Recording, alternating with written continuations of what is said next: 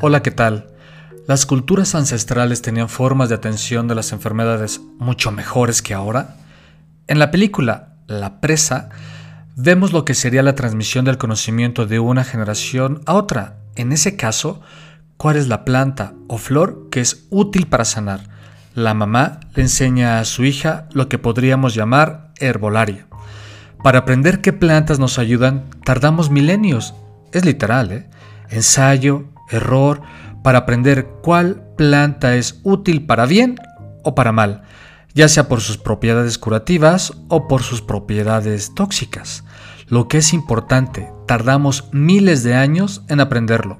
Medicina milenaria, dicen hasta con orgullo, algunos, ¿no? Bueno, pues sí. ¿A dónde va mi, mi comentario? Si alguna industria ha sufrido el desdén de nosotros propiciada por el Estado, es la industria farmacéutica. Nos venden la idea que son abusivos, que los medicamentos son malos, caros e incluso que nos perjudican. Nos inculcan que lo tradicional o ancestral es lo único bueno y aparte sin efectos adversos. Eso ha propiciado que las farmacéuticas sean poco respetadas o valoradas por nosotros. Pero debes saber que ahí, en esa industria que han apaleado, hay científicos que no descubren medicamentos, sino que los inventan. ¿Cómo?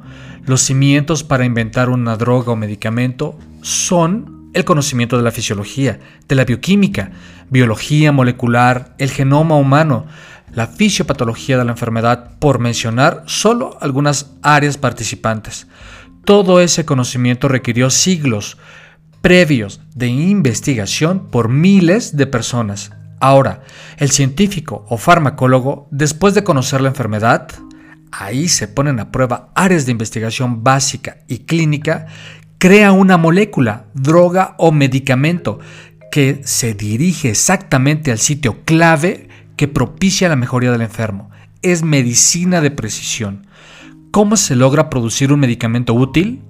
Bien, mira, con la investigación básica se detectan 10 a 25 mil moléculas que se ponen a prueba.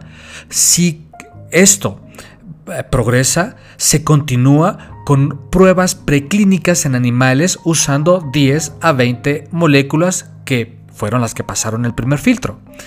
Posteriormente comienzan las fases del protocolo de investigación. La fase 1 de investigación básica usa 5 a 10 drogas o moléculas que pueden ser útiles. En la fase 2 pasan 2 a 5 moléculas.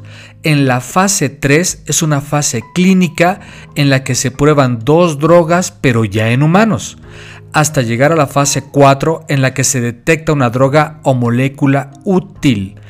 Para llegar aquí se necesitaron al menos 10 a 12 años, nada que ver con los milenios transcurridos averiguando cuál planta o hierba sirve y cuál no. El método científico se pone a prueba. Si una droga no funciona, se publica para que el resto de los científicos no tome ese camino y se ahorre esfuerzo y dinero. Y si funciona, pues nos vemos favorecidos todos.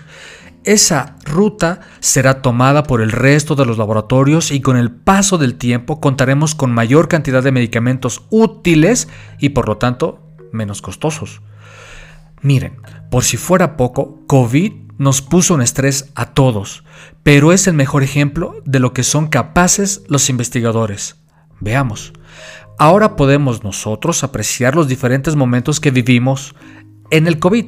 La primera ola en la que nos expusimos al virus, conocimos las consecuencias, una alta mortalidad en enfermos susceptibles, obesos, diabéticos, hipertensos y ancianos. Ahí entraron los científicos a investigar la causa. En ese em, momento se encontró que el virus SARS-CoV-2 era el motivo. ¿Cómo se transmite? ¿Cómo lo adquirimos? ¿Cómo se reproducen nuestras células y sus efectos catastróficos? Se iniciaron los protocolos de investigación en diversas líneas básicas, clínicas y toda la información generada fue útil. ¿Cuál tratamiento era exitoso y cuál no? La curva de aprendizaje fue dolorosa. Se comenzaron a poner en escrutinio miles de moléculas y entre ellas las vacunas. Encontraron medicamentos como los anticuerpos monoclonales, Beftelovimab, Paxlovid, eh, que tienen actividad contra el virus SARS-CoV-2. Además, la prevención es relevante en esta y muchas enfermedades. Así, inventaron las vacunas de diferentes tipos. Ahora en las personas vacunadas el riesgo de complicaciones disminuyó notablemente si es que se llegan a enfermar. En estas complicaciones, pues está la de morir. Los científicos, por lo tanto, salvan vidas. Los políticos no salvan vidas. De hecho, ponen trabas, haciéndonos creer que somos víctimas de los países ricos y que la industria farmacéutica es perversa ponen trabas para que los medicamentos que demostraron ser útiles no los tengamos. Meses después llegaron las vacunas, malas medidas de salud pública que costaron vidas. En lugar de permitir la libre adquisición de vacunas y medicamentos, optaron porque sean controlados y administrados por el Estado. Todo lo que toca al Estado lo pervierte, no lo olvides. Sí, hacer investigación formal real es cara. Debemos aceptarlo. Te quieren hacer creer que el Estado o el gobierno cuida tu bienestar o tu salud, que sin ellos no somos capaces de cuidarnos. Las declaraciones de los políticos están ahí. La demagogia y la ignorancia afloran en sus palabras y discursos sin coherencia. No saben nada. ¿Merecen nuestra confianza? ¿Dejas la salud de tus hijos en unos ignorantes? Todo lo que administra el Estado está mal administrado y la salud no es la excepción. El libre mercado es la solución.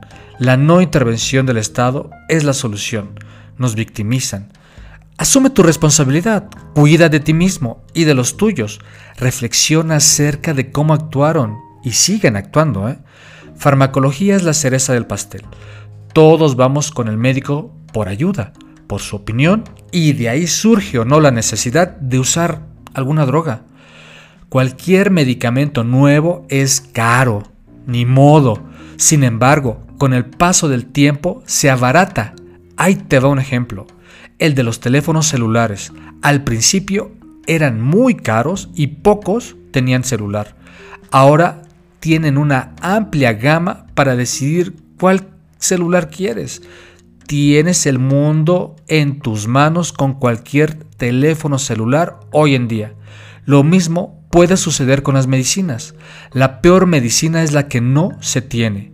El Estado que fija precios desmotiva a la industria farmacéutica, evita que otros incursionen en la invención de nuevos medicamentos y por lo tanto el Estado evita que se abaraten los precios de las medicinas. Ahora mismo vivimos un desabastecimiento de medicamentos, desde los básicos hasta los de especialidad, ¿eh? incluyendo las vacunas. El Estado quiere acaparar la atención médica, te dice que es un derecho y debe ser gratuita, pero no es así. Es caro esperar meses por una cita, es caro no tener la cirugía que necesitas o la prótesis que te ayudará a caminar. El medicamento más caro es el que no tienes, como lo prueban las recetas que no te surten o los medicamentos que debes de comprar para que atiendan a tu familiar debido a que el hospital no los tiene. Lo que es, entre comillas, gratis para ti es porque alguien lo paga, no el Estado o el político de turno. Te invito a reflexionar si realmente el Estado cuida de ti o es un mal administrador. Es un momento de reflexionar.